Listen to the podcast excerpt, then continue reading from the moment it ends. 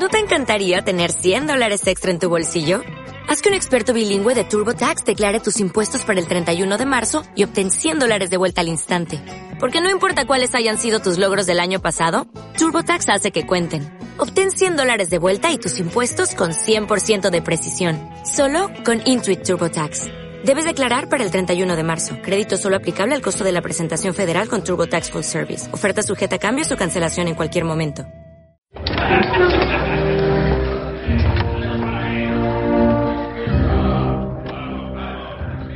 Buenas noches, pequeños señores. ¿Qué desean ustedes? Si buscan alojamiento, nos quedan habitaciones tamaño hobbit muy acogedoras. Siempre orgullosos de atender a la gente pequeña, señor.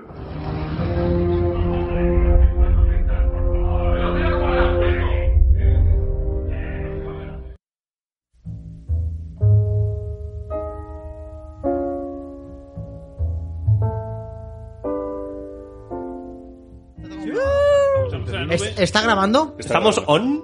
Estamos eh, on. On, on, on, on, on, on, on, on, on. No, no, no. Bueno, hoy era el aniversario, ¿no? De chiquito, que el pobrecito mío se nos ¿Sí? fue, ¿no? Creo. O ayer, o era ayer, cuando estaba el Doodle. No me acuerdo. Fue el cumpleaños de Constantino Romero. Qué grande también, ¿eh? Mira, justo Pero hablamos... está los muerto. dos. Sí. No tiene cumpleaños y está muerto. Feliz cumpleaños. Cumple muerto. Cumple muertos feliz. Complementos feliz. Joder, se acumulan. Joder, de verdad. Pues eh, yo el otro día fui a, mm, a renovarme el carnet de, de conducción. Joder. Y, claro, tenía que hacerla el, ¿cómo se llama? El Psicotécnico. El psicotécnico. Ojo, y y jugador de- esperando lo de las, las bolitas. Sí. Y yo ya sabía lo que era, entonces dije, voy a intentar superar mi marca y que no suene, que no suene ninguna vez, porque la verdad me sonó muy, muy, muy poquito. Claro, el- la renovación de carnet es 10 años después. Sí. O sea, qué decadencia cuando, cuando empiezas y dices, joder, no para de sonar esta puta mierda. Y yo antes lo hacía sin que sonase. O sea, ¿qué, qué, qué- qué opináis de la decadencia de las manos? a la hora de- Joder, que ya le dan carne a cualquiera, macho. Hay que quitar a todos esos viejos de las carreteras. Bueno, esto es un tema, ¿eh? De hecho, la típica noticia que salía en los periódicos de señor de 89 señor. años se ha empotrado contra una vaca en el pueblo no sé dónde. Esto es real, es decir, hay gente que, que- que se tira conduciendo 20.000 años y que no debería. Aquí los que nunca hemos sido muy hábiles no... O sea, yo cuando hice la, la prueba aquella no sufrí porque dije, o sea, la voy a pasar porque evidentemente la pasa hasta, hasta una vaca, o sea, quiero decir que, no, que pulse azarosamente los botones, o sea, que no, que no me van a quitar el carnet. Yo nunca he sido habilidoso con las manos, entonces, pues, pues, no, no sé cuántas me sonó. Pero vamos, no, no. Todas. O sea, sin, sin ninguna Yo pretensión. es que iba con la intención, en plan, en plan Sí, récord ahí a tope. eh, es que llevas muchos años jugando a la Nintendo Switch, te das cuenta de que, claro... Señor Gavilán, ¿qué opina de esta prueba troll? O sea, es decir, ¿esto vale para algo o no vale ni para tomar No, por culo? sí, sí vale. Lo que pasa es que, bueno, eh, sí que es cierto que podían ponerlo algo más... Atractivo. Un Black Ops, más quizás. difícil, pero no, Black Ops no... Al final no... Sí, apuntas, pero no... Yo no sé... Vamos, yo no... Hombre, re- recargar, lanzar la granada. Sí, pero al final tienes que son dos móviles que tienes que ir dirigiendo que no se pueden tocar, no es vamos, no sería el, el ejemplo más práctico, pero sí que deberían ponerlo más difícil, un poquito más por sobre todo el, Por los- la parte lo- de arriba de lo- los- las personas Por la mayores, senectud y porque tal. Mi, mi abuelo tiene el carnet y vamos, mis tías están, están, eh, hay que darle de comer a las gallinas y mis tías, no, no, no, no deja, ya, ya vamos nosotros. Ya se comen porque- entre ellas. Sí, antes de que te coman las gallinas, que no te comas tú la carretera, porque esto pasa así, efectivamente. Bueno, bienvenidos a una posada en Brie, programa, como siempre, no tenemos ni idea de qué programa es, ¿no? Sí. A. Vuelve a- Con el programa 4, siempre digo lo mismo, pero no pasa nada. Se- A ver, señor Sotomonte, no seas pejiguero, por favor, ya está, es lo que hay. Seña de identidad de nuestra posada. Y como siempre, también seña de identidad, darle la bienvenida y las gracias por estar aquí, como siempre, un programa más acompañándome, acompañándonos a todos, al señor Gavilán. Buenas tardes, señor Gavilán. Buenas tardes. Buenas tardes, señor Heisenberg. Buenas tardes. Buenas tardes, señor Jueves. Buenas tardes. Buenas tardes, señor Infecto Sotomonte. Hola. Y hoy vamos a hablar de un tema que teníamos muchas ganas de hablar. Este tema, eh, de hecho, lo solemos hablar en la trastienda de la posada muchas veces, porque aquí tenemos como una especie de, de batalla intelectual barra barro, eh, sobre de dónde obtenemos eh, información, eh, qué debemos leer, qué no debemos leer, eh, a quiénes hay que seguir para informarse a día de hoy, cómo de, de, de, de alto y de decente es el criterio de algunas fuentes de información. En definitiva, mm, ¿de dónde leemos las cosas? ¿Cómo de fiables son aquellas personas a las que leemos? ¿Y qué diferencia hay con respecto a las fuentes de información que se consumían eh, otrora hace 20, 30 años? Eh, y es un poquitín de lo que vamos a hablar hoy, ¿no, señor Sotomonte? Sí, o sea, digamos, de la, de la contraposición entre los medios tradicionales, televisión, radio, prensa, a pues la internet, más concretamente un poco las, las redes sociales, ¿no? Que, digamos, todos tenemos un poco en la cabeza de que internet está, co- está comiéndose todo, todo lo demás está en decadencia, televisión, prensa, radio y demás. Sí, sí. Aunque, bueno, ahora, ahora iremos viendo, pero televisión... hay matices, hay matices. hay Televisión matices. se está salvando y no solo se está salvando, sino que está teniendo, eh, más allá de pandemia, que en pandemia lo petó, pero la televisión está teniendo unos números muy, muy buenos para toda esta crisis que se suponía que Internet iba a desbancar eh, la televisión. La televisión tradicional, ¿no? Sí, sin embargo, mira, parece que efectivamente hay una palea ahí un poquitín extraña. Pero sí que es verdad que es justo poner encima de la mesa el papel que tiene la televisión como medio de información masivo, ¿no? A principios de los años, digamos, en España, ¿cuándo sería? ¿Los 60, a lo mejor una cosa de estas? ¿Televisión española? Sí, ¿Primer es- canal? Sí, el nodo, momento sí. empieza a socializar la televisión. Efectivamente. Aunque sí, es verdad que estamos hablando aquí de la televisión, pero nos podemos ir incluso más atrás, donde los medios tradicionales, tradicionales, que a fin de cuentas La suponen ser prensa. el periódico, claro, la La prensa escrita, que ahí creo que no hay mucha discusión sobre su... Me parece que no hay... Línea hay editorial. la prensa impresa. Bueno, es impresa y, digital. Vale, ¿no? y la, incluso la digital, hablaremos efectivamente que te- haciendo, digamos, un poco el research de este programa, ha habido un par de artículos, artículos que, que me hubiera gustado leer y, y no he podido. Porque, porque hay que pagar. Hay que pagar. Claro, pero ¿cómo voy a pagar? Por...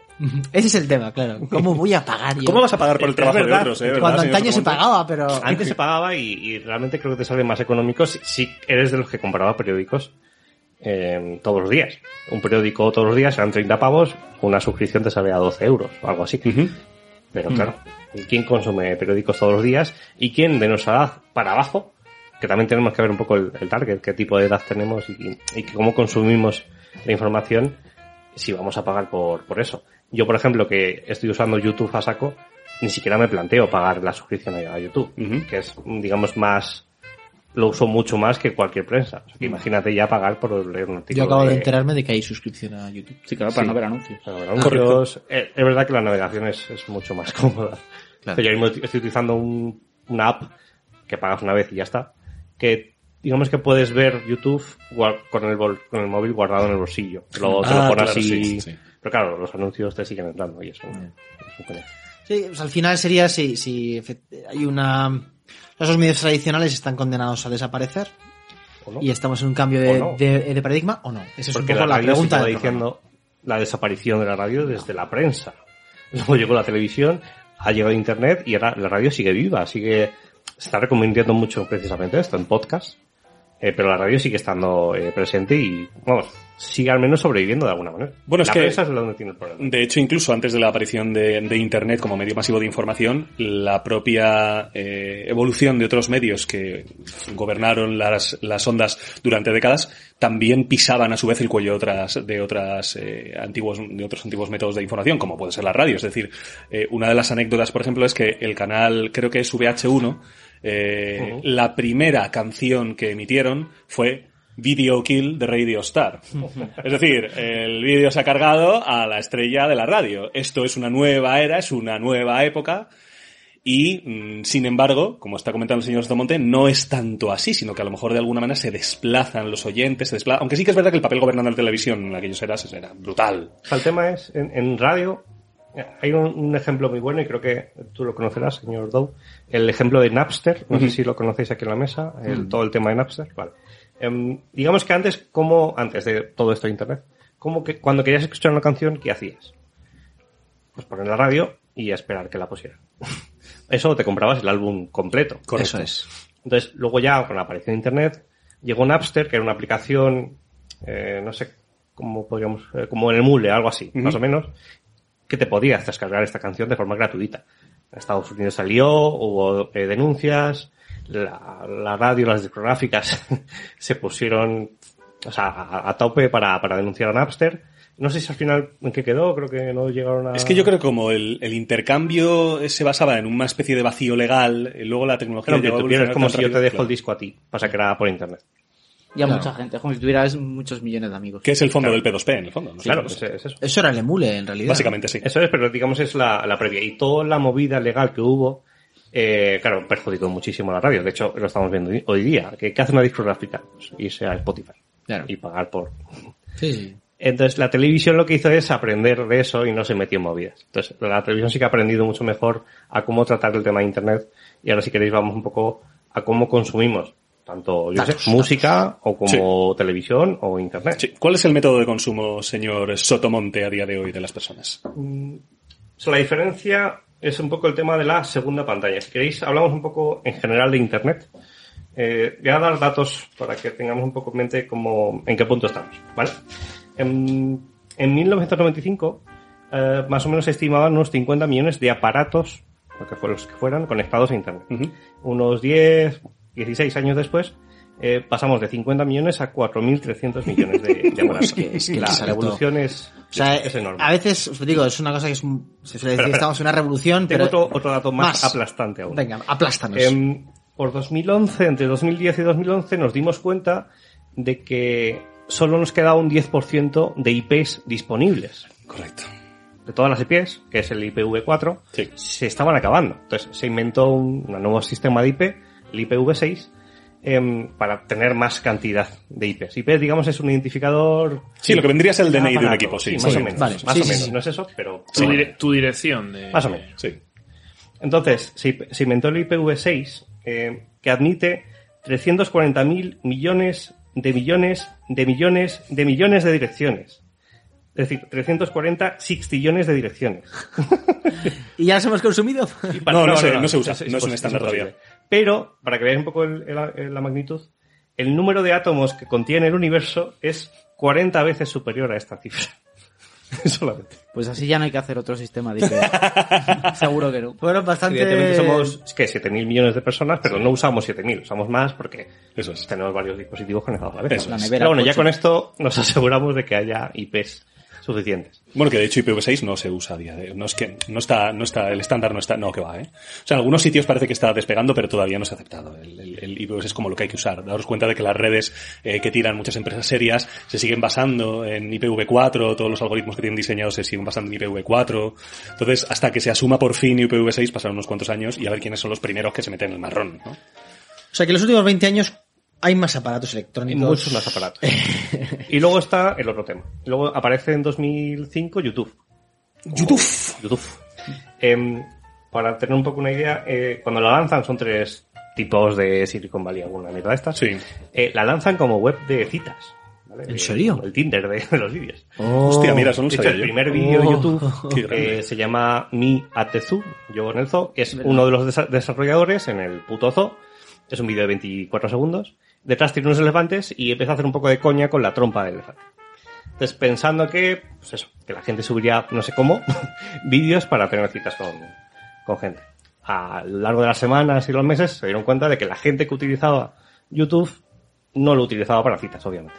Lo utilizaban para subir vídeos de, pues eso, haciendo snowboard o de, de gracias con los amigos. Entonces al final decidieron, digamos, pivotar, es decir, bueno, no tenemos, o sea, no, no tiene mucho sentido seguir haciéndolo de citas, vamos a hacer un servidor, digamos, de vídeos para que se puedan em, Subir todo. colocar en webs, foros, lo del, no sé cómo se dice en español, embedded.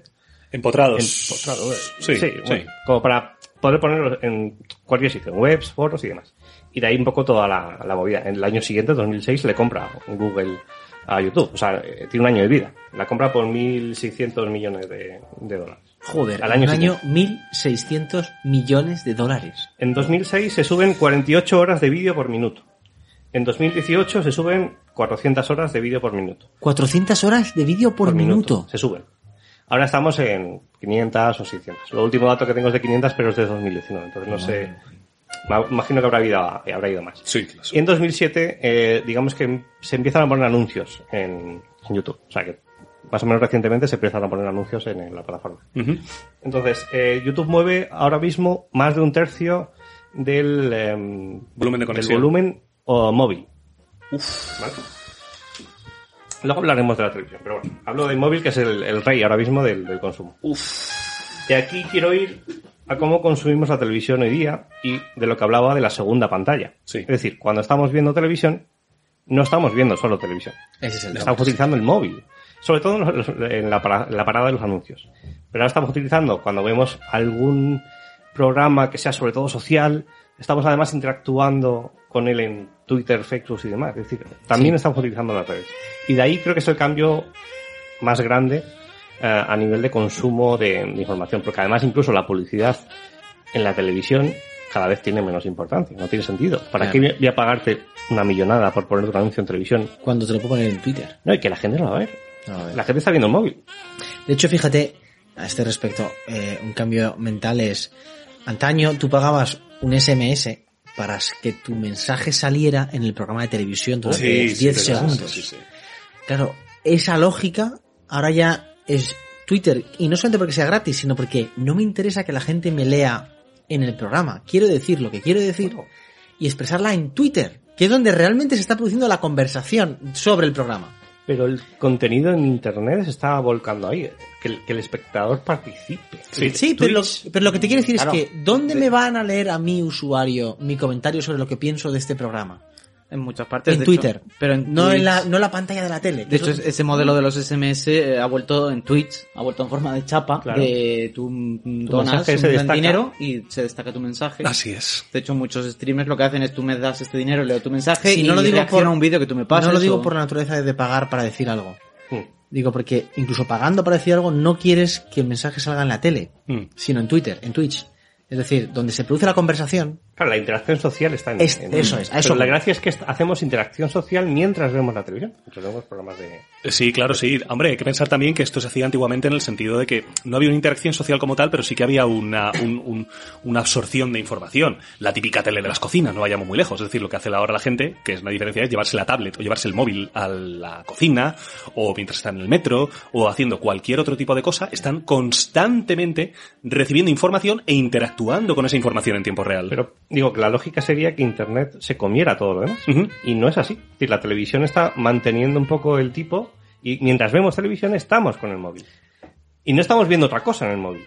A mí me gustaría profundizar sobre esto de que la televisión... Porque entonces, con estos datos que nos has dado, mi conclusión sería, efectivamente, los medios tradicionales han muerto, eh, larga vida al, al rey, ¿sabes? Eh, o sea, es cara mata Mufasa, o sea, no hay mucho más.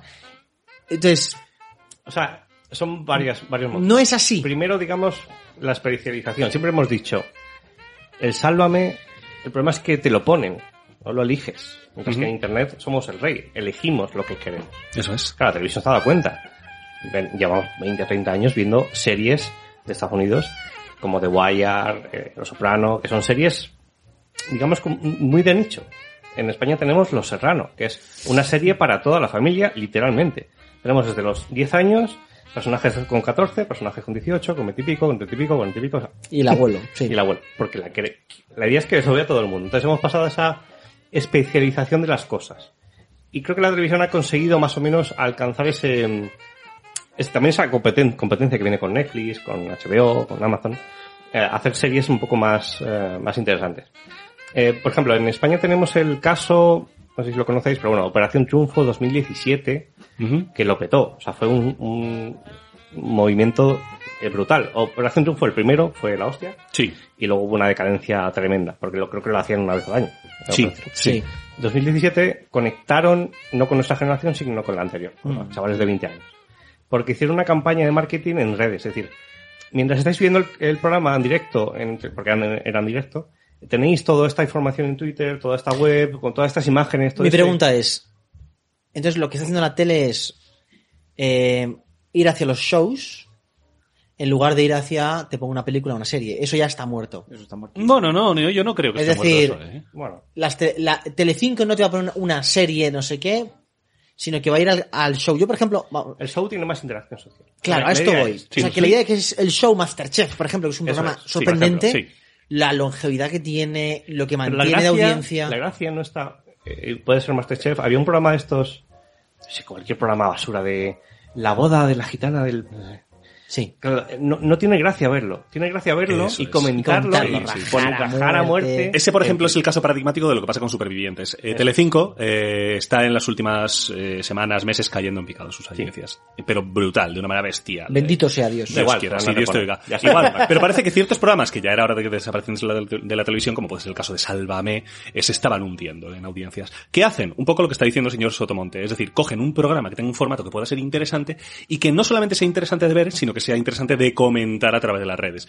Caso paradigmático, supervivientes. Es decir, ver a 400, no 400, a 20, 30 personas pasar las putas y comentar sus vicisitudes en una isla perdidos de alma de Dios. A nivel datos, eh, un tercio de Twitter de Estados Unidos habla sobre televisión, sobre programas Ujú. de televisión, y em, más del 10% de los tweets tienen que ver sobre algo de la televisión. Esa es el- la magnitud. Segunda pregunta a este respecto. Entiendo que si el show triunfa más, yo lo digo porque incluso mi propia experiencia es bastante esta. O sea, yo en mi casa eh, descubro ayer, tratando de, poner televisión española para ver la final del, del Imperio contra los rebeldes, eh, que, eh, que, no te- que la antena no me funciona. Llevo 10 meses viviendo en esa casa porque nunca he puesto la tele en 10 meses.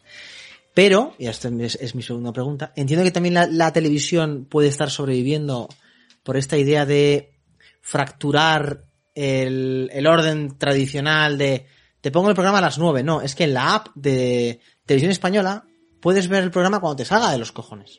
Ya no es espero a las 9 o eh, que entiendo que sí, que habrá mucho de la gracia de comentarlo es que todo el mundo lo vea a la vez para Claro, poder eso comentarlo es, a la vez. el evento social. Pero que incluso la tele también está caminando a esto de puedes ver la sexta noche cuando quieras.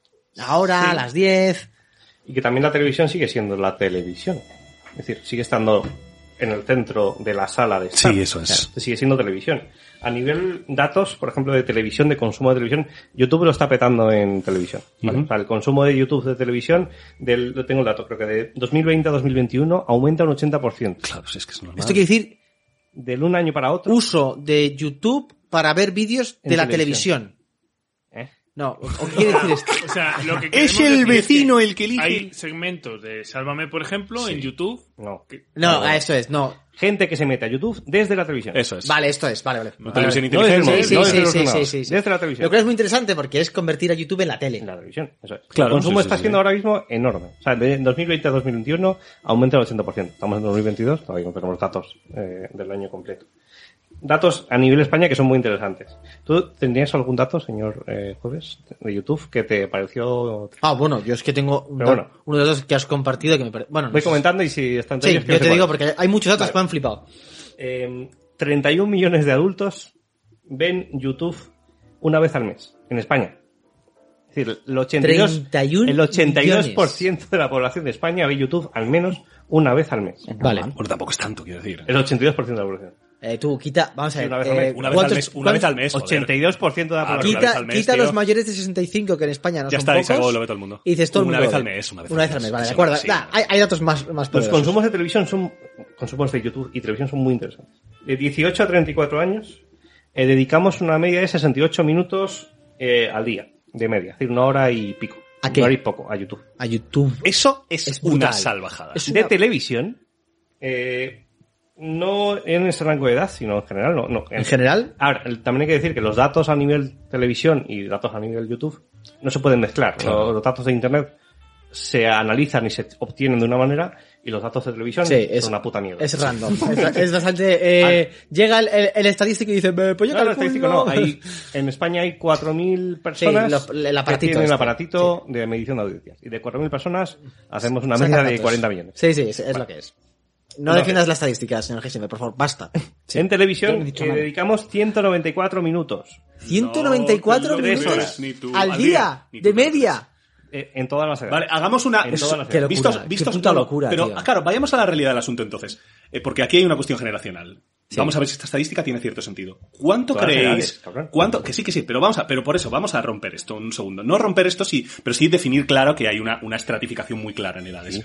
¿Vosotros cuánto veis la televisión la semana o al día? Yo por ser claro. Claro, tú, tú Tú no. Yo, yo nada, claro. Bueno, veo, a veces vemos algún programa de televisión española o de, o de, con la aplicación desde la tele. Pero vamos, que yo, de media a la semana, si me quitas Netflix, porque claro, Netflix sí lo veo, ¿no? Lo típico es, pues cenas y ves un capítulo. Sí, pero según ha dicho señor ahí no entran no, esas claro, no, no, Netflix no, es otra cosa. es que, claro, Entonces, televisión. tradicional, de verdad, o sea, muy poco. Señor eh, Gavilán. Yo poquísimo. De hecho, ahora últimamente eh, cero, cero. El último Heis- mes, cero. Heisenberg, señor. A mí es que lo, lo único que me podría interesar, interesar, que son los informativos, son una auténtica basura en las cadenas de televisión en O sea, todas. que nada de nada. Y yo escucho la radio. Señor Yo, Sotomonte. por las mañanas sí que no soy capaz de ver una serie, entonces veo, hay un- es un programa de esta, ¿cómo se llama? Eh, que es como una especie de, del zapeando de la mañana, para Sí. Es, Sí, sí, que Ah, es el típico. Entre mes. braseros. Aruseros. Aruseros, un eso, poco de sí. coña y tal. Vale. Y ya está. Es que decir, es verdad que cuando voy a comer me apetece ver las noticias, pero no me apetece a la vez. Y yo estaría en las mismas, Pues porque a lo mejor he hecho la media hora por la noche cuando estoy cenando por aquello del evento social y tal. Pero de hecho, eh, en casa lo que hacemos es ponernos una puñetera Sí, sí, serie. ya, Es ya decir, hemos no. cambiado a- Sí, sí, sí, no, no. También porque evidentemente te das cuenta de que si ves las noticias todos los días, te, te deprimes, te Sí, sí, sí, sí, sí. No, no, pero es así, es así. Hay un cambio generacional también bestial. Pero bueno, sigue contándonos, eh, señor Sotomonte. Eh, vale, el... eh, bueno, esto no sé de dónde sacan el dato, creo que es de YouTube en general. 60% de espectadores globales... eso no sé dónde lo sacan. Eh, Vieron un vídeo publicado los últimos siete días. Em, Vale. No sé dónde sacan el, Es- el digo, pero eso habla de, de- de un fuerte uso. Vale. Aquí, en cuanto a consumo de, de YouTube, no sé si decirlo ahora, pero bueno, lo, lo comento así en datos generales. Seten- 72% de, de los españoles coinciden que YouTube tiene contenido para cada estado de ánimo. Es muy interesante. Para cada estado. Vale, vale, vale, vale. 75% piensa que YouTube les ayuda a mejorar o a aprender nuevas habilidades. Muy interesante este dato. Sí, ahora luego- vamos por que esto, luego sí. abundaré. 59% cree que YouTube tiene contenido y fuentes de información fiables. Más la- Muy interesante este dato, luego abundaré. Em, vale. En agosto de 2021 se dice que, el- que YouTube eh, representa el 12,4% de consumo audio- audiovisual en España.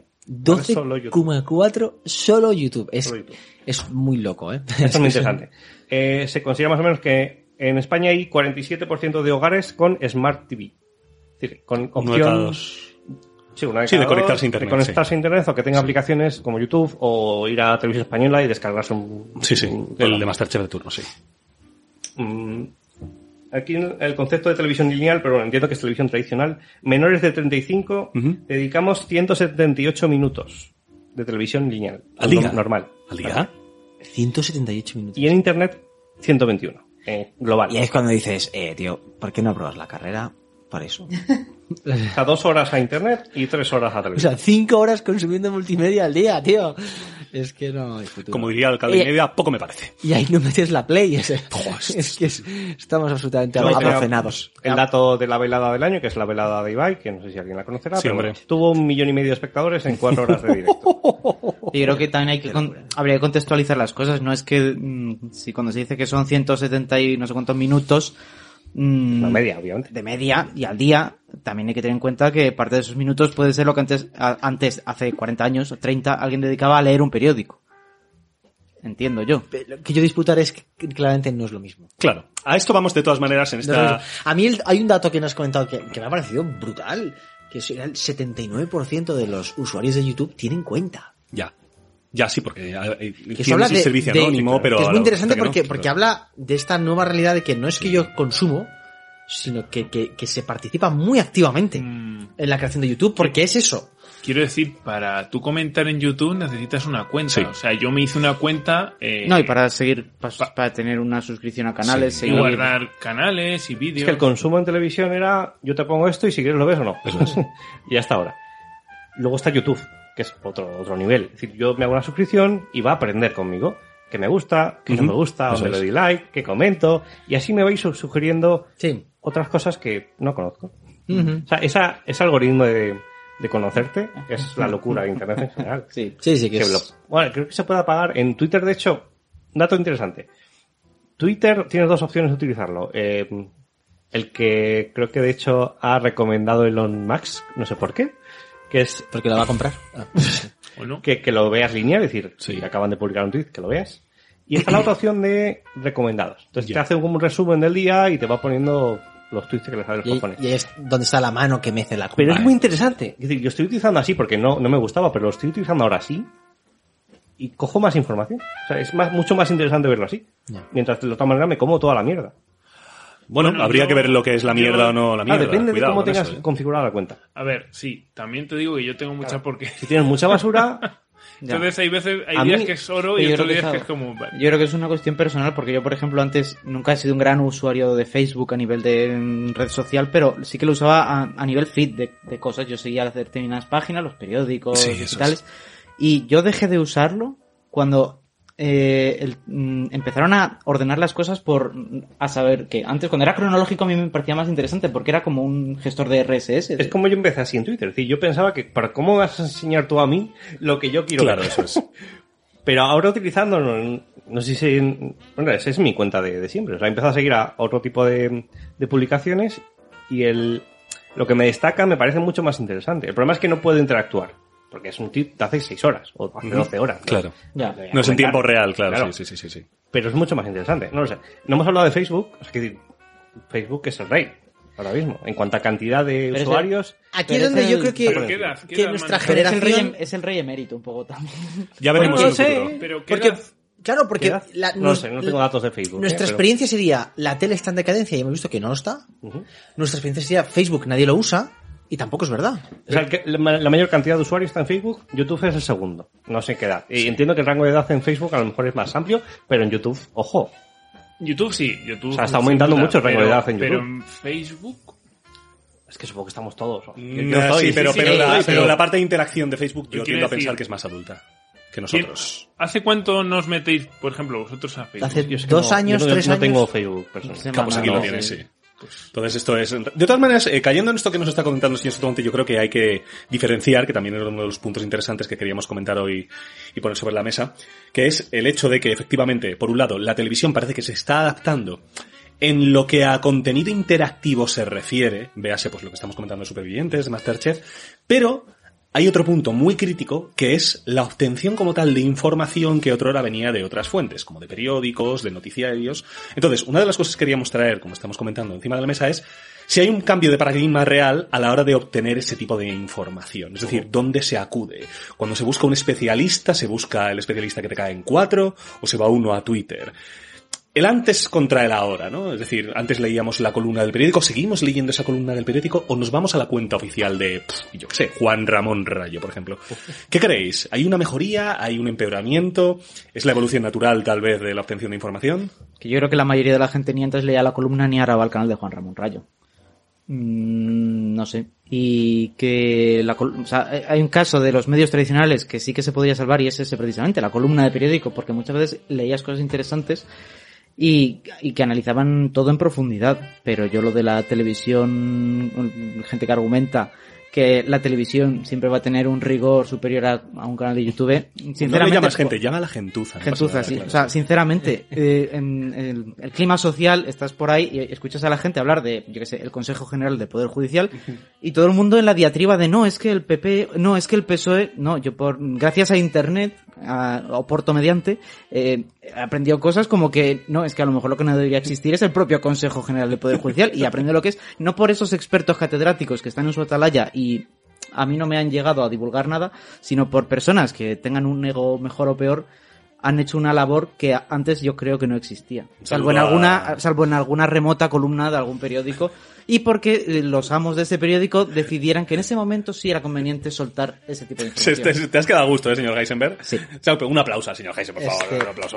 Bien, bien, bien, bien. La, la, la ocro- la oclocracia de vuelve, vuelve a reír a su amo. Eh, a ver, yo creo, eh, esto- no voy a descubrir América con esto que voy a decir, pero, eh, o sea, es evidente que cuando nosotros pensamos que hab- había antaño un paradigma de una lectura más serena, más profunda del periódico frente a la actualidad, creo que a veces se idealiza mucho cómo se accedía antaño a, los, a la información, entre otras cosas porque era imposible de saber, o sea, era imponderable. Entonces tú no podías saber cómo leía la gente el periódico. Bueno, que antes de la televisión era la radio o era el periódico. El periódico Claro. era, para leerlo era una hora o una hora y media más o menos. Es que no todo el mundo Y considera que Y- y, hasta, haciendo lectura diagonal. que hasta después de la Segunda Guerra Mundial, la- las- dos, tres artículos. hasta después de la Segunda Guerra Mundial, las tasas de analfabetismo en, en- en Europa del Sur España entre ellas, eh, estaban en torno a la mitad de la población. Sí, claro. Arriba, abajo, según qué país. O sea, y que al final es cierto que la que el tipo de lectura que a veces se fantasea que una vez hubo era muy de élites y la inmensa mayoría de la gente corriente y moliente no hacía.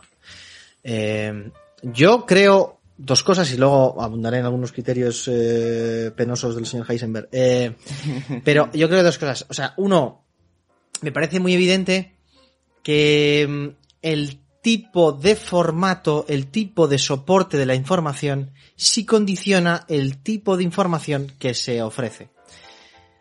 Frente a, frente a otro tiempo hay dos cosas nuevas. Uno, eh, la realidad de que antaño uno podía pensar mierda de lo que leía en la prensa o hacer un lamido de vaca de los titulares y pensar que había leído la prensa. Pero ahora puedes ir a las redes y, como una cámara de eco, decir tus gilipolleces y, y compartir todo el mundo sus mierdecitas de reflexiones y entonces generar una imagen falsamente democrática del sentir general. Es decir, lo que la gente pensase sobre el Consejo General del Poder Judicial era algo que tú podías conocer por el bar, la cafetería, el pasillo. Pero ese estruendo, ese clamor, que pudiera ser más o menos estúpido, no pasaba de los confines del pasillo, de la cafetería o de... Ahora hay millones de... mmm, escribiendo eso y genera una ola con una presión en la que parece que todo el mundo piensa esto, cuando a lo mejor pues es una moñada espectacular. O sea, lo que has hecho es reunir a todos los cuñados para que cuñaden juntos y tengan fuerza. Entonces eso creo que es una novedad que te da las redes sociales.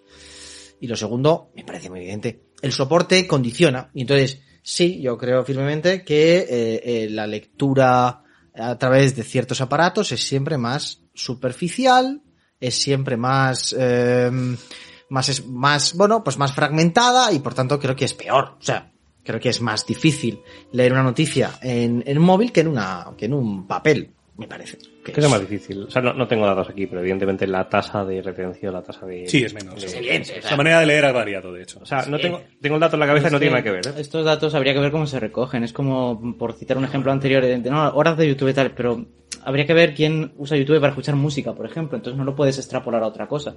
La tasa de retención, pues si yo, por ejemplo, un caso personal que me pasa, quiero saber a qué hora es un evento, un partido, lo que sea, y me meto un artículo y veo que me empieza a contar la vida de Perico de los Palotes, me salgo del artículo inmediatamente, hago una lectura rápida, pero no en todos los artículos. Quizá en la mayoría de los que entro sí, pero porque entro buscando un dato. Que eso también habría que hablar de cómo los periodistas son incapaces de tabular información. Que eso, eso da para otro Claro, podcast. pero es que cuanto más tiempo estés en la página, Más pagan. es la publicidad, Claro, para- todo Claro, eso, entonces sí, pero- tienes que tener en cuenta todo eso también. Que no es que lo tabulen mal, yo, mejor. yo creo que la capacidad de, de asumir cierta información no depende tanto del soporte, sino de cómo está escrito. Y si se, y si se adecua a lo que tú has buscado, a lo que tú requieres de ese... Voy a decir un dato para tenerlo en la cabeza. No tengo datos sobre retención, pero Netflix estima que un usuario medio eh, está un segundo coma ocho viendo una miniatura de una serie y en ese momento decide si verla o no.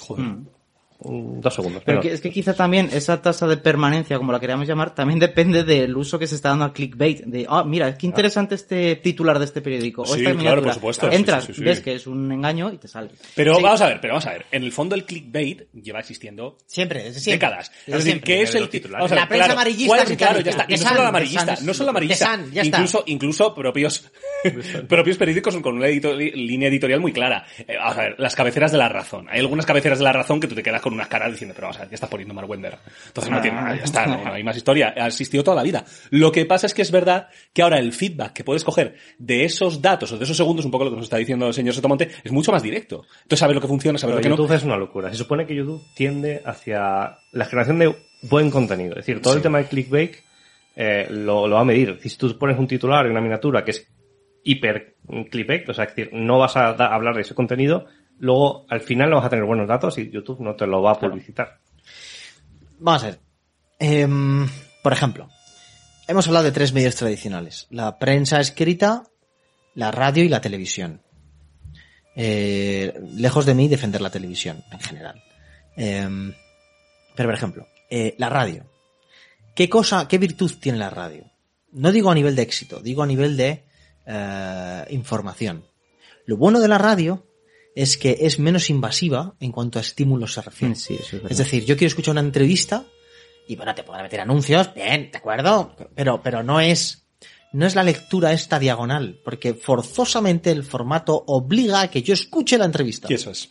Entonces, creo que eso es poderoso, porque, porque me permite eh, que la información sea más completa. Pues, pues, pues puede ser una falacia, o sea, que, que no, por supuesto. Pero, pero por lo menos la falacia es completa. Se, se construye de una manera dialógica, ¿no? Una conversación. Lo que yo creo es que la, la nueva realidad en la que nos metemos a nivel de información ya no es ni siquiera que leo el mundo en el, en, en el móvil, porque eso ni siquiera es, o sea, eh, es que el mundo en el móvil también tiene problemas para sobrevivir y entonces ¿qué hace? Se mete a las redes sociales. Y entonces lo que busca es, que entiendo yo, supongo, que, que un usuario de Facebook, eh, navegando por Facebook, de repente anoticia el mundo y clique, ¿no? Sí, claro. Y entonces entra por... Es claro, y para, para mí, que luego está el, lo que es el, el, el, el harén del, del, del mal, es, es, es Twitter. ¿no? Entonces creo que en Twitter es lo más fragmentado, lo más superficial, lo más... Y eso, claro, me, me, me dices que, que el soporte no importa y que lo que importa es la calidad de información y yo te digo, no, o sea, en la radio la información va a llegar de una manera muy superior a como llega en Twitter. Señor Heisenberg. Yo, yo lo que te digo de que el formato no importa tanto, te lo digo desde un punto de vista pragmático. Por ejemplo, queremos ver una entrevista a un personaje de cierta relevancia y que la entrevista esté hecha bien, con profundidad, y eso, mm, pues lo que nos lleva es que va a ser una entrevista larga, normalmente. Yo creo que el punto de vista pragmático es, ¿dónde puedo ver una entrevista de ese tipo? ¿En la radio? Sí. ¿En YouTube? También. O sea, no es tanto demonizar al formato, sino eh, analizarlo de forma pragmática. YouTube lo permite. No, La, no, televisión, ver. la televisión tradicional, por ejemplo, no. No, no, no, vamos a ver, O, yo, o ahora ya no. yo solo consumo YouTube. Es decir, para ver una entrevista voy a YouTube, para ver un programa voy a YouTube. YouTube me parece brutal. Me parece muy superior a la televisión. Es decir, yo no voy aquí a hacer un alegato por los medios tradicionales. No, Internet es el mal. Lo que yo cuestiono es que cuando se nos dice, no, Internet te da libertad para que tú eh, busques la información más veraz y de, mejor calidad, creo que eso es un planteamiento que obvia que el individuo normalmente tiende a la basura. Y entonces cuando tú me abres el océano, lo que se suele producir no es no la creación de la Atlántida, no suele ser la basura. Es decir, y eso es se ve siempre- en datos, es decir, Pero es que en lo que es el consumo de los medios de comunicación siempre ha habido basura. El- Sin duda. el- la que ahora ves, pero Sálvame- el poder, el poder de la, de la, del, del, el poder de la mayoría es muy diferente. Señor Gavilán. Yo quiero comentar que, bueno, estamos como en una Internet 2.0 ahora mismo, ¿no? Sí. Una segunda versión. Quiero pensar que antes, en el Internet un poquito más antiguo, antes de que fuese tan de masas, sí que había esa, esa libertad más... O sea, tú te metías una página y sí que no te había ese condicionamiento a que tú estuvieses más tiempo, Sí, sí. a ponerte el cebo. Y ahora sí, ahora se ha cambiado. O sea, ahora, ahora mismo sí, porque por ejemplo, eh, cualquier youtuber ahora, de estos que quieren conseguir el mayor número de espectadores, se mete a una cosa a nivel eh, sálvame. O sea, solo tienes que ver, por ejemplo, el Rubius, que hace un programa viendo el, el juicio de, de Johnny Depp y Amber eh, y comentándolo. O sea, el- Pues que lo llaman mismo- salseo, pero es, Es que ahora mismo los vídeos de Johnny Depp, o sea, el del juicio, Lo están petando. Sí, pero quiero decir que... Pero porque lo No, que pero, pero te hablo de canales con Sí, sí. 10 visitas Claro. que están subiendo vídeos de los juicios y están Pero- teniendo millones de visitas, de repente. Claro, pero como- eh, es el tema ahora. Pero quiero decir, si Ah, no el es eso, está igual en un lado claro, o en otro, sí, claro. pero de el- quiero decir, el Rubius de antes al Rubius de ahora, sabes, es muy diferente. Ha cambiado. Sí. O sea, no es No obstante, tú tienes el recurso para poder No, obtener la información que tú quieras, ya sea el Rubius, ya- es decir, puedes seguir accediendo a Salome. Si se ha pretendido en algún momento que la aparición de Internet fuese la fórmula perfecta para acabar con la basura, no. Eso en ningún caso va a basura, pasar. la basura va a existir siempre que haya gente Pero- que Y basura. también tenemos que aprender. No, y por supuesto, esto hay que aprender a discriminar. Pero, y esto yo diré, Ya crea. no deja de resultar paradójico que se vea televisión de antaño a través de los medios de ahora. Eso y aquí es. señalo directamente también al señor Jueves que narices. Señor Jueves y yo nos hemos hecho intercambios de vídeo de programas del puto Fernando Sánchez Dragó de hace 20 años. Joder, sí, Viendo a tío. Escotado, viendo tío. debates, todo por los libros. O sea, el puto programa de Sánchez Dragó de hace 25 años. Es Sí, decir, sí, que sí, la sí. televisión antaño era de otra manera. Espera, espera, espera. Pero ¿Y qué canal hacía eso? No, no, de la 2, ya está, no Claro, más, que sí, que sí, que sí. Que no te la hacía Antena 3. Y la 2 sigue existiendo. A lo que voy es No, que... pero que el, perfil de, Por supuesto, es por supuesto. televisión eh, eh, del Estado, me Sí, refiero. sí, da sí, igual sí, que sí, nadie sí. la vea. Pero... Amigo, esto es muy... Voy a coger este argumento en el Sotomonte, me deja el balón vo- eh, votando Karim remata. es que este es un tema interesante. Yo no estoy en contra del mercado, válgame Dios, ni en contra de la libertad de elección de los contenidos, válgame Dios. Eres un fascista. Pero lo que quiero decir es que entender la libertad como la pura elección entre cosas equivalentes obvia el hecho de que el individuo no, no está naturalmente inclinado a elegir lo mejor, sino tristemente está inclinado a elegir lo peor. Entonces, eso los datos lo respaldan a muerte. Todos sabemos que la, no sé, pues la tasa de viewers que ha tenido Sálvame durante años no responde a la calidad ni el bien eh, objetivo intrínseco del producto, sino, en fin, a las bueno, lo, lo que sea, no quiero insultar a nadie. La vida es dura, pero, pero bueno, pero que no tiende a lo fácil, a un programa. Entonces, y lo mismo va- entonces, claro, es que al final lo que tienes es un programa como el de Sánchez Dragó, aquel de, de, Sí, de sí. noches en blanco, o blanco en noches, no sé, me acuerdo. Y el hombre este que hacía las brutal. entrevistas, el de los ratones colorados, ¿cómo se llama? Sí, el, ¿cómo se llama? Sí, Sí. este, Ah. Quintero. Quintero, Quintero, Quintero, Quintero. era un nivel, y se sabía que era un nivel enorme, pues claro, Que le va a haber ver. el 3%. Entonces, yo no digo, ah, entonces lo que hay que hacer es hacer programas de mierda que nadie consuma. No, no, pero, pero que es que naturalmente se va a tender a consumir un cierto tipo de, de- de- de- de producto. Y entonces, cuando hablamos de que con qué cosa voy a pasar el rato, a mí, chica, pues si a la gente le gustan los campeonatos de aplastar ratas en, en Wisconsin y tiene millones de viewers, y bueno, chica, pues yo qué sé, ¿sabes? Este, oye, disfruta. Correctísimo. La gente Lo peor, es que, lo, lo peor es que, lo peor es que, es que probablemente exista. probablemente existe. hay un, un off topic, pero hay un canal de YouTube que a mí me, yo, me da mucha aprensión porque a mí los animalillos pues, me dan mucha penica. Ah. Hay un canal de YouTube que es un tío que se dedica a elaborar intrincadas formas de matar ratones. De que si, que si la comida en la tapa giratoria que se cae en el cubo de agua y se ahogan, lo ves. Ingeniería, ingeniería raticida. Y tiene una cantidad ingente de suscriptores de ese canal que a mí me asusta. Yo pensando, pero cuánta, ¿por qué tanta gente sí, quiere ver quiero ratones morir Pero como? Sí, es la especialización, la hiperespecialización de algo rarísimo. Claro. Como es, Es el, eso. También es el morbo, el... Es horrible. Sea, hay, un qué? canal, hay un canal ¿Por qué? maravilloso, hay un canal maravilloso que es el de, el de Crazy Russian Hacker, que seguro que lo conocéis, que es un, un puto ruso que se ha mudado a Estados Unidos, que básicamente se dedica a probar productos de teletienda de Estados Unidos. Y dices, esto es completamente absurdo.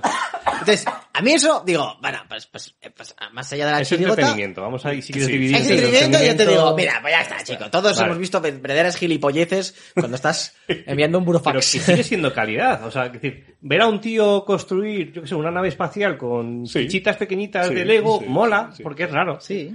Bien. Es entretenimiento. Perfecto, Eso perfecto. es positivo. Insisto, yo, yo qué sé, pues me estoy intentando de, de Mike Tyson eh, a través de vídeos de YouTube mientras... eso. Correctísimo. Entonces, eso está fantástico. Pero eh, lo, que, lo que planteo es, cuando hablamos de la información, cuando hablamos de información de corte político, económico, es decir, información que es de interés público, entonces dices, oye, estás tocando un tema que es muy delicado, porque las fake news, porque, porque es importante que la gente sepa lo que pasa, y, y entonces ahí el problema es que Internet es el no filtro. Entonces, vuelvo a insistir. A mí el, el caso que me pone el señor Heisenberg me siento muy identificado. Yo leo igual las noticias. Leo muy pocas no- noticias en profundidad. La mayor parte leo titulares y percibo el perfil de lo que viene y digo paso. Oye, pero que es como salían los periódicos antes. Es como salían los primero- periódicos antes. Primero hacías una pasada rápida a todos los titulares y luego Totalmente. leías dos, tres noticias que te llamado la atención. Y ya está. Y, Y ya eso está. era una hora y pico. ¿eh? Ese es el lector, vamos a decir, em, con una cierta capacidad para buscar una información y formar criterio. Lo que yo vuelvo a decir es que igual que antaño era una enorme minoría, ahora sigue siendo una minoría. El problema es que has puesto una capacidad de desinformación brutal para una enorme mayoría que va a consumir mal. Y entonces casi prefiero que no consuma. ¿Sabes? Prefiero que... vea vídeos de, de, de, de torturas a ratas antes que que lea cosas que dices, esto es, Pero es que mientras haya un solo canal de televisión Claro, pública, va a haber desinformación. exacto, O es decir, fake news, el- el hecho de o la sea, fake existencia, news. claro, eso es. Solo hay que ver el Congreso de los hecho, Diputados. claro. Cada intervención de cada diputado, es. salvando alguna honrosa... Da, da pena. Da pena, es Es que mentira. sigues teniendo esos Es nodos de información que van a seguir intoxicándote. Mienten, manipulan, omiten cosas, siempre. Pero no tienen la. Vamos a ver, ¿cuánta gente ve sesiones del Congreso de los Diputados? Vamos a ver.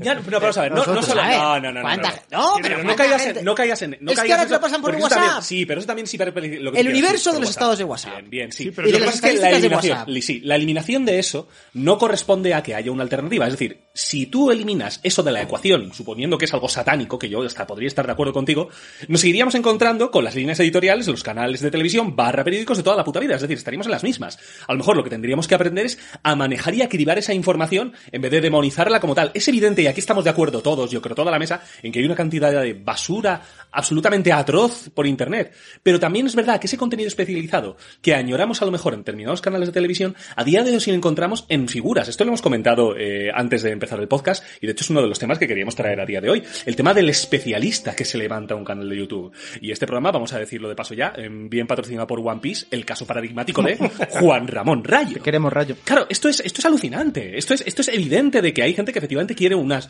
visiones alternativas con las cuales tú puedes estar de acuerdo o no, pero que van a un especialista. Porque si no, ¿de qué va a tener Juan Ramón Rayo 400.000 Sí, seguidores? yo, pero oye, yo antes de entrar en, en el asunto este que, que luego entraremos de, los, del- de la nueva creación del intelectual de, de YouTube, lo que planteo es, eh, sí, antes te engañaban en la televisión pública, de acuerdo, y antes te Antes engañaban, ahora. sí, sí, antes Sí, sí, siempre, esto es, forma parte de la, de la vida pública. Vamos a ver, Internet la también. diferencia es que los canales de información en Internet no tienen control.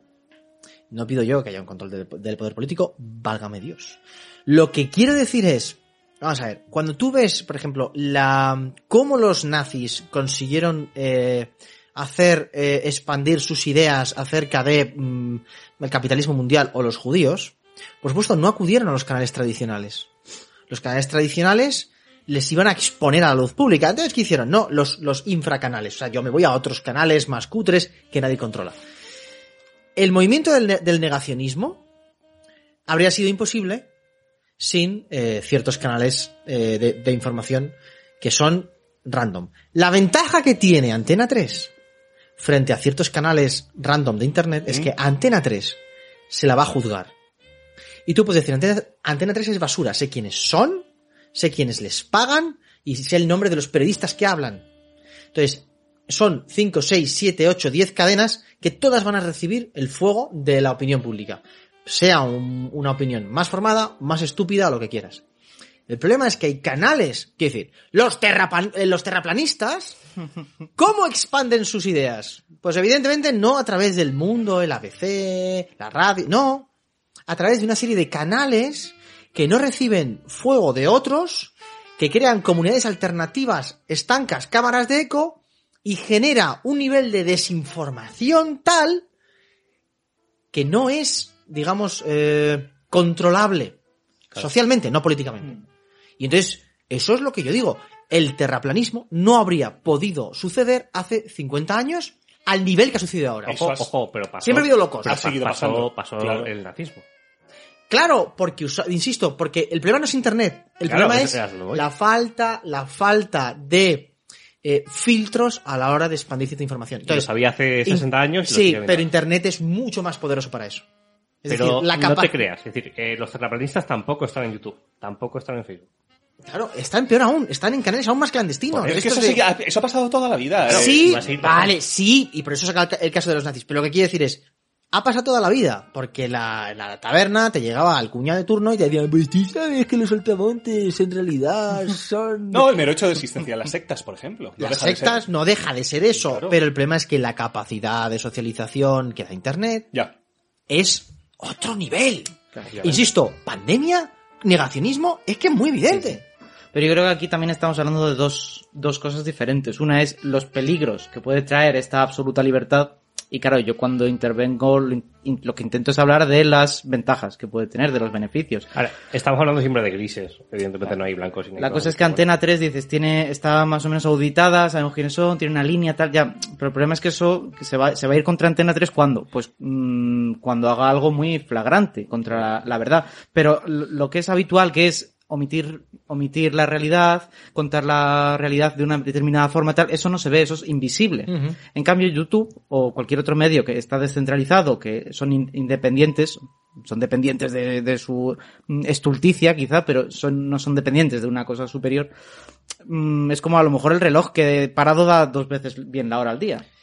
Entonces yo por eso citaba el ejemplo antes de que yo hay determinados aspectos que os los he aprendido por, por ejemplo, con Rayo, Total. y a lo mejor discrepo en cómo lo trata, Total. pero la sola existencia de algunas Sí, cosas... Yo creo que estos nuevos medios y ya benefician a la minoría mejor instruida que sabe usar los recursos inteligentemente para obtener muchísima más información. Lo que yo digo es que creo que a la mayoría eh, no sé, que, que no tiene esa, a lo mejor no tiene ni el tiempo, ni la formación, ni el, el interés en, en- en buscar la verdad o en buscar información profunda, yo creo que no genera. Permítame una puntualización, señor Jueves.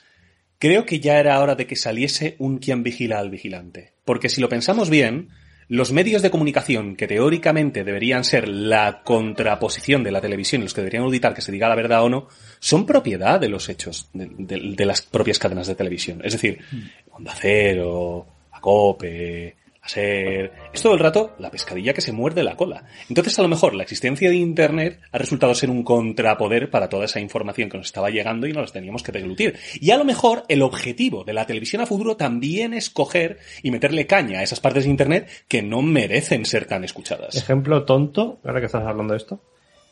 eh, todos conocemos a Ibai haciendo una entrevista a Messi.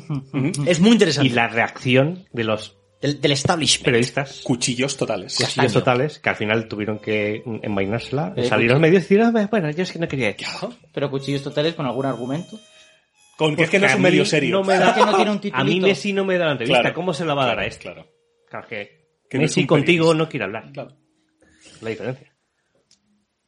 O sea, es un ejemplo tonto. No, pero eh, pero, Claro, pero es también el contenido de... No he visto... pero y sabes que Ibai te va a hacer una entrevista amable.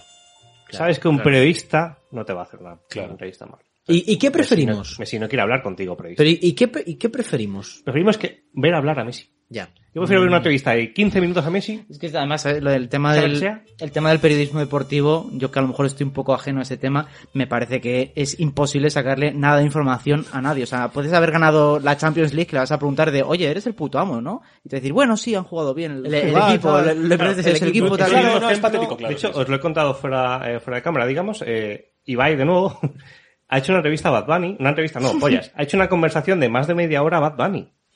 Que, que es verdad que le oyes hablar de lo Que es la primera conversación que tiene de más de media hora sobre algo concreto. este. O sea, tú le ves y dices, le faltan neuronas a este hombre. Pero, pero bueno, que ese tío nunca va a hacer una entrevista de más de un minuto en la televisión. Pero a Ibai le hace una entrevista de media hora y al final de la entrevista se pone a jugar al FIFA. Entonces, pero qué capacidad tenemos a nivel internet de hacer ese tipo de contenido. Claro, eso es. Y de ahí cuando hablamos de, por ejemplo, del, del canal de Jordi Wild, que es capaz de traer entrevistas de dos, tres horas, con sus también huevazos de subirlo directamente, luego verdad que hace clips y demás, saca su rentabilidad, pero hace entrevistas muy interesantes. Siendo un tío además, lo siento, que no, que no tiene tampoco una- un intelecto, es decir, que venía No, a hacer no. de- de- Viene, de, ¿sabes? El viene de hacer press de banca. Desde aquí, Mucha se- press se- de eh, banca. un saludo, un saludo también a las denuncias que no van a llegar, porque la va a pagar todas el señor Sotomonte, pero bueno, bien, todo correcto. Bueno, ¿de dónde viene? Es como el, yo qué sé, es que se me olvidan los nombres de esta gente.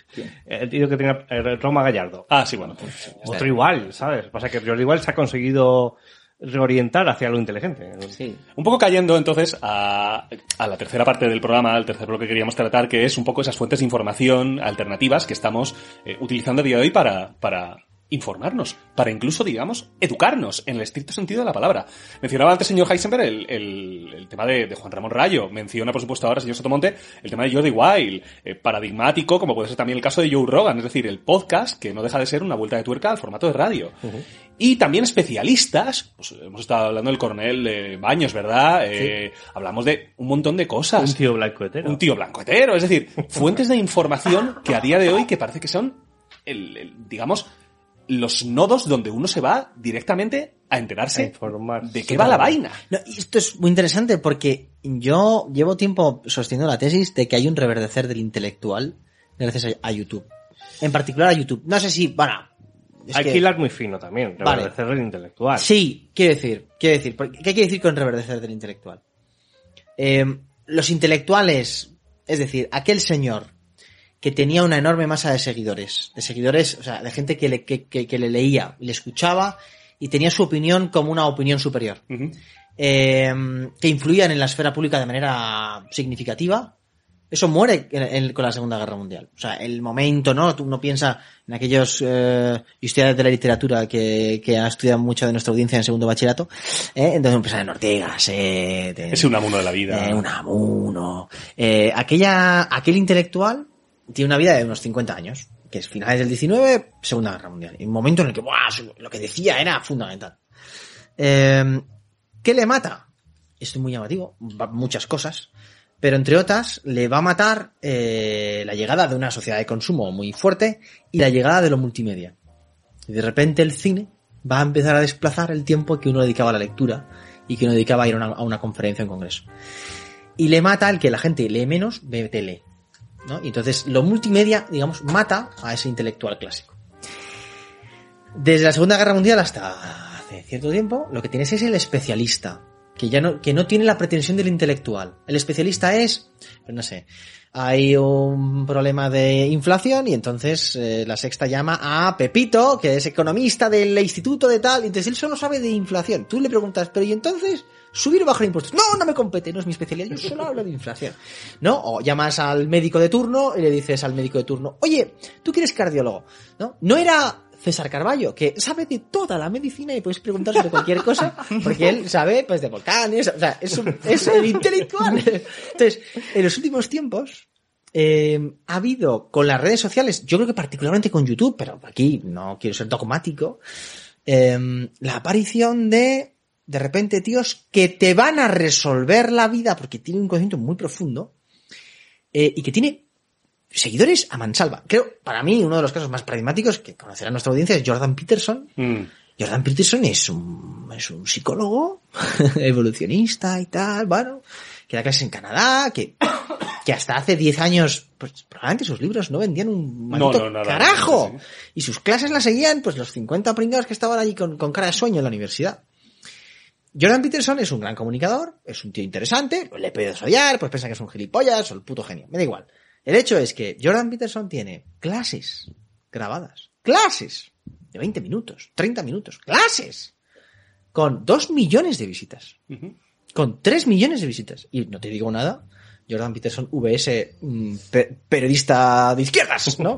Bueno, bueno, bueno, bueno, tiene millones y millones y millones y millones. Tanto es así que el señor Doyle y yo disfrutamos mucho de ese combate intelectual entre, entre Sisek y Jordan Peterson, que sale de, en el fondo de, de, de, de, de la popularidad que uno Sí, tiene con los medios. Creo que en España todos conocemos casos muy singulares. O sea, de repente un tío como hemos mencionado Rayo, hemos mencionado un tío blancotero, eh, gente de esta que, que tiene medio millón de, de seguidores. Venga, dilo, dilo, que lo estás deseando. ¿Quién? Ah, bueno, Dilo, luego Rubén dilo, unos, unos. Rubén Oporto, eh, no, que es gente que en condiciones normales, entiéndeme, a Rayo, que es el tío más aburrido hablando y locutando de la historia de la humanidad.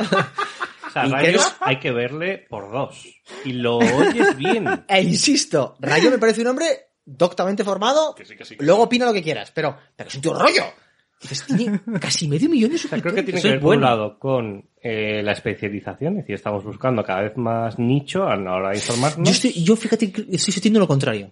No, porque es, es No, pero, pero el caso Bueno, de Rayo, en concreto, es que Rayo habla de Rayo- economía, de toda me- la... y de política. Es que Rayo es el liberalismo en España. Habría que ver cómo empezó. Ojo. Y también luego hablamos de un tío blanco Pero también de estás haciendo una relación con Rayo. Es decir, si tú le ves durante un mes seguido, todos los días, Ahí está, ¿no? una Pero relación es muy de, interesante. oye, Rayo ¿no? es Sí, sí, panita, sí, es un panita y, y ya... yo voy a dar un, un ejemplo sencillo, pero que creo que, que mide el asunto. Estuve metido en cierta organización de un, de, de un debate en la universidad, eh, en la Universidad de Madrid, tampoco, en fin, como vamos con, la- con el disfraz, no vamos a, entre eh, de Prada y Rayo. Juan Manuel de Prada y Juan Ramón Rayo. Eh, ese debate, era un debate, un debate, debate de una hora y pico, ¿sabes? Ujú. Estábamos en diciembre, Omicron, ¿sabes? O sea, locura, el fin del mundo. Sí, tal. sí, full Vale. time. sí.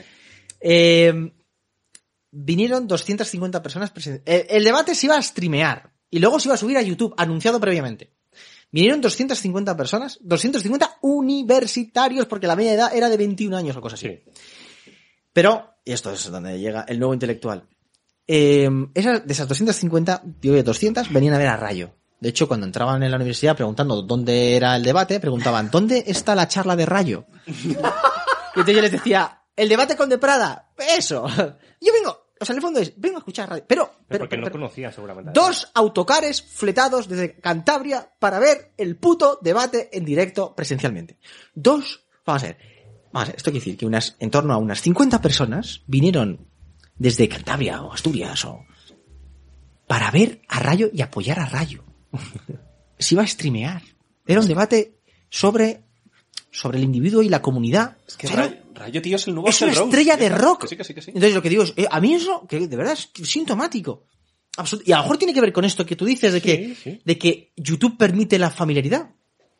Señor Gavilán. Sí, tiene que ver, bueno, más allá de la familiaridad, pero Rayo es, al final es alguien que se percibe, percibe, perdón, como un, espe- un experto, ¿vale? Entonces, eso eh, tiene mucho que ver con la persuasión, mucho que ver con, coño, es que merece la pena escuchar a este tío, no es, es distinto que escuchar yo que sea Ibai, que es, me lo voy a pasar bien, o sea, es, y una vez que se percibe como experto, perdón, eh, una persona es, es que es eso, eh, creo que tuvimos una discusión hace tiempo de qué tiene que hacer un, profe- un profesor de matemáticas bien. Exactamente, saber matemáticas. Es que eso es lo fundamental. Él puede ser más o menos hábil, pero al final te van a hacer caso precisamente porque sabes de la materia. Y él es un experto en la materia, o por lo menos se percibe como tal. Pues decía que no Pero- sé cómo empezó. Pero yo es que os cuestiono, y es que creo que no es una, o sea, creo que son intelectuales, pero no es el especialista. Es decir, nadie escucha al cardiólogo que sale cinco minutos en la sexta para explicar, miren ustedes, la nueva operación que hemos desarrollado en la Carlos III. Es decir, creo Porque- que va a otro El nivel. que te escucha no es un especialista. O sea, no, no estoy hablando de especialización como nicho de. Creo, yo lo que defiendo es a a- que son que- intelectuales renovados porque son, efectivamente, gente formada, algunos no, que se atreven a un debate súper general que los expertos no se atreven. Pero, a ver, espérate. Ir a YouTube a, hablar, a ver un vídeo de economía es nicho. No sé si me entiendes. Sí, vale. Vale Ya- que es economía muy grande, pero es nicho. O sea, ¿quién coño Mm, va Cada a ver vez menos. Yo aquí, yo aquí estaría, yo aquí estoy, estoy un poco en contra de la opinión que tienes, señor Sotomonte, porque aquí sí que, por ejemplo, pongo encima de la mesa la figura de internet como cara de, como cámara de eco. Es decir, entiendo que puede haber gente que vea Rayo porque le parece muy interesante y porque son capaces de cribar la información que dice Rayo, pero también me creo por- perfectamente que haya gente que escucha Rayo porque dice y le argumenta cosas que en ningún momento va a poner en jaque. Es decir, que va a ser un, oh, sí, sí, lo dice Rayo, Ya está. se acabó, ya está. No hay más. Sí, pero, pero sigue siendo un nicho. Que No, pero no, no tiene nada que ver sí, de acuerdo, porque todo tiene cierto nicho, pero lo que quiero decir es, cuando llega Rubén Oporto y cuestiona la democracia española, Claro, eso es. no es un debate de nicho y no es un experto. O sea, que tiene, perdón, que tiene, que tiene Rubén Gisbert una licenciatura, bueno, un grado, un máster, punto, fin. Ya está, ya, ya, pues habrá leído. Bien, me voy a Yo no cuestiono su formación intelectual, pero no es experto. No tiene una trayectoria laboral de ningún tipo, ni una trayectoria académica de ningún tipo. Y entonces es un tío que se atreve a un debate que nadie se atreve. Cuando un tío blanco hetero triunfa, es que no es un especialista, no tiene formación de ningún tipo, Pero es ni lo una- único que está. pero es el que se atreve a tener un debate sobre cosas que nadie más se atreve a tener. Lo que yo digo es que está surgiendo un perfil de tipo más o menos formado, depende, creo que Rayo está más formado, un tío blancotero está menos formado, que se atreve a tener un debate que no se atreve a tener otros. Jordan Peterson. ¿Cuál es la especialidad en términos universitarios de, Jordan Peterson? Pues probablemente sean los calamares estos. y su- y- No, psicología clínica, no tiene más. Bien, bien, bien. Pero psicoanálisis. ¿Puede él hablar? ¿Puede él cuestionar el feminismo? No. En términos universitarios, no. Ahora, por supuesto, yo creo que en términos intelectuales puede hacerlo. Es que él se atreve, otros no. Entonces, no, eh, lo que tenemos hoy en la universidad, que es su, su decadencia, es el, es- el hiper especialista. Yo solo sé de, mm, no sé, eh, de la inflación en el, im- en, el, en el- en el Imperio Romano en el siglo IV. ¿Sabe usted de- del Imperio Romano? No, yo sé de la inflación del Imperio Romano en el siglo IV, no sé nada más. Pues Pero es que para- Quería hacer un canal de solamente el Imperio Romano, el siglo tal. No tiene sentido, pero sí del Imperio Romano en general, por ejemplo.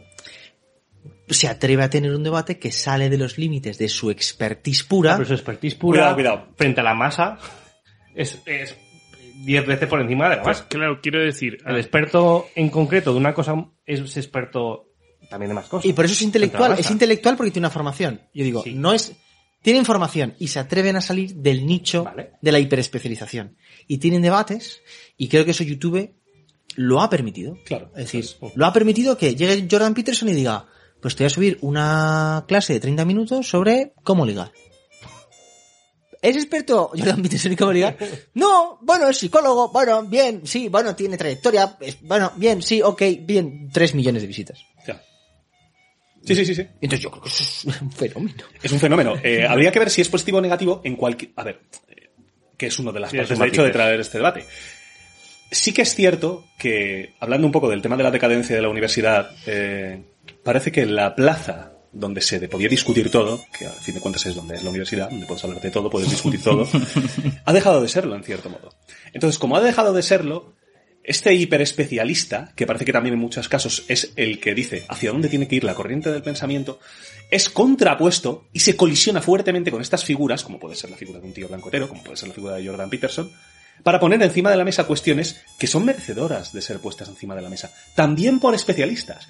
Pero es que los especialistas, punto uno, o no tienen huevos, punto dos, no son escuchados, y por tanto necesitas otro medio que no dependa de la jerarquización de ese medio, como puede ser el de la universidad, aquí hablaríamos del tema del nepotismo, el tema del ombliguismo, lo que tú quieras, el tema de las líneas editoriales de la propia universidad, y gracias a la existencia de estos medios, podemos llegar a encontrarnos debates en la esfera pública que son muy necesarios de tener y que de otra manera no los podríamos tener. A día de hoy nos está poniendo en jaque la figura de la implantación del feminismo en ciertas partes de la sociedad, si no es por la consecuencia de que Internet le dé voz a ello. No estamos teniendo, por ejemplo, una, una discusión de que la figura democrática se está poniendo en entredicho, si no es gracias a que, caray, tenemos unos problemas a día de hoy, gracias a Internet. Ahora mismo es impensable en la televisión eh, un debate en abierto sobre la democracia. ¿Sí? Ya está. Es, es Es impensable. así de sencillo. O sobre la inmigración, por ejemplo. Eh, los problemas que puede haber sobre la inmigración. Tú a día de hoy te encuentras un debate... O sea, ¿de verdad puedes tener a día de hoy un debate... ¡Coña! Muy difícil, muy difícil. Bueno, Eh, en eso yo, yo celebro eh, la, la libertad que da Internet, y en particular YouTube o cualquier otra cosa, ¿no? Yo lo celebro. ¿Qué veo pernicioso de este fenómeno? Creo que efectivamente este fenómeno, eh, nuevamente vuelvo al argumento inicial, o sea, rompe una jerarquía del Claro, conocimiento y convierte a Rubén Oporto en, En un- en el sí, descubridor, sí, eso es. en el De descubridor, en el descubridor del sistema de la transición que durante 50 años nadie ha visto. Claro, eso es.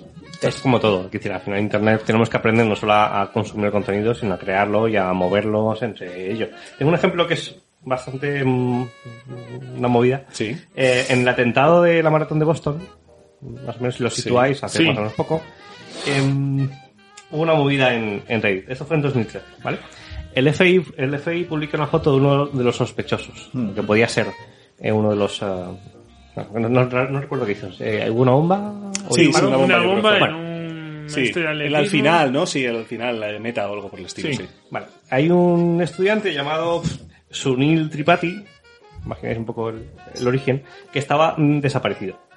Entonces, la foto de este pollo se parece a la foto del otro pollo. Del, del sospechoso del, del atentado se Sí. parece al desaparecido estudiante. Entonces, eh, se forma una bola. En, en Reddit eh, se publica la foto, oye, se parece. Luego llega BuzzFeed, que es el, eh, uno de los feeds de noticias más grandes de, de Internet, y lo, y lo mueve. Lo publica, Facebook se monta el pifostio. Entonces, hay una página web en Facebook, un- no sé si es un grupo, Sí. de, oye, este chico está desaparecido, vamos a encontrarlo. Entonces, la gente va a esa, a esa mm, publicación a amenazar. Oye, este es un hijo de puta, este es el que ha puesto la bomba, eh, muerto al Islam. Facebook tiene que cerrar la, eh, esta página. ¿Por qué? Porque no, no era. Era un chaval desaparecido, no tiene nada que ver. Entonces luego Reddit a los días puso una publicación de, oye, a ver, que Reddit está muy bien, está muy de puta madre, pero ojo, tenemos que tener mucho cuidado con estas cosas, que se nos puede ir de la mano muy fácil. Entonces la, la bola que se forma por una tontería es enorme. Entonces el control que hay en Internet, claro, evidentemente esto no, iba a decir, no podría haber pasado en televisión, no lo creo, sea, puede pasar. Todo, todo puede pasar. Eh, Bueno, teniendo en cuenta No, los pero- vídeos que metieron de los bombazos de Ucrania, Que pasa por un videojuego. videojuego y, en fin, si quiero No, decir. pero ya, pero no, gen- no- la respuesta, la capacidad del público para, para movilizar su propia síntesis de lo que ha pasado, Bueno. no la tiene la televisión. Bueno, Yo después de haber tiene, escuchado pero- al ministro del Interior, señor Ángel Aceves, hace ya unos cuantos años diciendo que claramente había sido ETA la de los bombazos, yo ya me creo todo. Pero eh, no hay relación entre uno y otro. O sea, quiere decir que.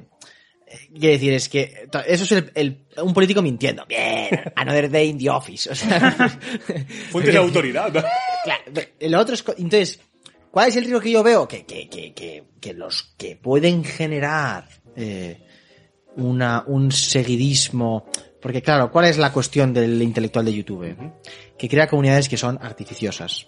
Es decir, su comunidad frente a antaño, que, puede- que pudiera ser una comunidad más pequeñita, pero que genera una relación maestro-discípulo, aquí es una relación eh, estrella de rock fan. Sí. Sí, es, es numérica, digamos. O sea, Estrella, porque no hay relación real. Ah, No Puede, probablemente, el que consume y ve todas las semanas, todos los días a mm, Ernesto Castro, Se puede sentir parte. puede de- sentir parte de que, joder, yo soy castrista, ¿no? Por lo cual, por cierto, tendría confusión, como en Reddit. ¿No? Entonces, no, pues yo tal, yo- Y en realidad, no le conozco, no me conoce, es efímero y es masa. Entonces, creo que no, o sea, yo veo grandes cosas en esta, la libertad que ofrece Internet para esta nueva creación del intelectual me parece muy bueno, la libertad que da para ciertos debates me, me parece fantástica.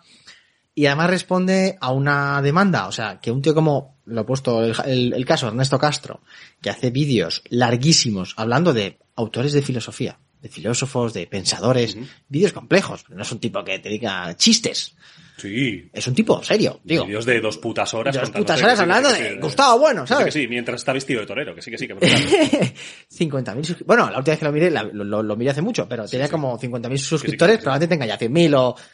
Dices tú, o sea que hay una demanda de un contenido interesante, y aquí le cojo la cosa al señor Heisenberg, sí. Pero creo que para la inmensa mayoría al final, ¿quién va a tener más impacto? Rubén Oporto. ya. Y entonces, eh, pues a mí me cuestiona. Ahí el temor, ya, sí. Ahí ese es el tema. Que, Por que- acabar un poquitín el, el programa, eh, sí que me gustaría preguntaros eh, vuestra opinión sobre fuentes a lo mejor de información que sí que son programas a lo mejor interesantes, no por el contenido que tienen, sino también por la gente a la que traen y, y lo que comentan en cuanto a la actualidad. Canales como por ejemplo puede ser el de un tío blancotero que estaba comentando eh, el señor Sotomonte. Hombre, yo, ya, ya que lo sacas, Sí. eh, creo que ha tomado una deriva Ya. a peor. Sí, yo también, estoy de acuerdo. Sí. Todos conocemos A cómo a empezó a... Entonces, creo que hay una exigencia también de las redes por, a punto de- por encima.